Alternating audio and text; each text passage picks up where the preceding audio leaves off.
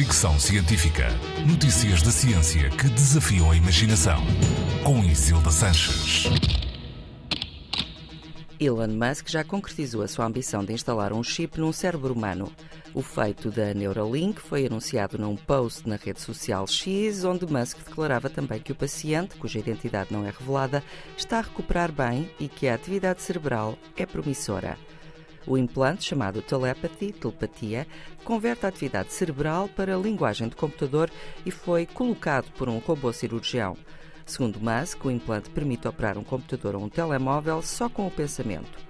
A Neuralink não é a única empresa dedicada a criar implantes cerebrais que servem como interface para computador, nem sequer é a primeira a colocar um implante em humanos. A primeira vez que aconteceu foi há 20 anos e os pacientes não sofreram efeitos adversos, mas a comunidade científica tem levantado algumas questões particulares sobre o projeto de Musk.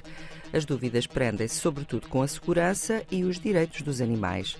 1.500 animais morreram durante as experiências, o que tem motivado protestos por parte das associações protetoras e preocupação em relação à segurança dos implantes em humanos. A escala que Elon Musk quer alcançar também causa alarme. Embora o foco imediato esteja em colocar implantes em pessoas com deficiência, o objetivo último é, nas palavras do próprio Musk, alcançar a simbiose com a inteligência artificial. Elon Musk foi um dos mais de mil especialistas que, em março de 2023, divulgaram uma carta aberta pedindo uma pausa no desenvolvimento de sistemas de inteligência artificial durante pelo menos seis meses.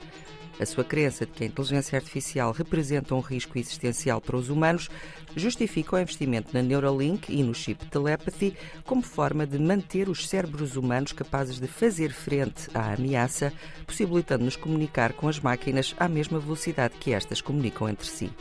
Podia ser coisa de filme de ficção científica, mas já começou a ser real.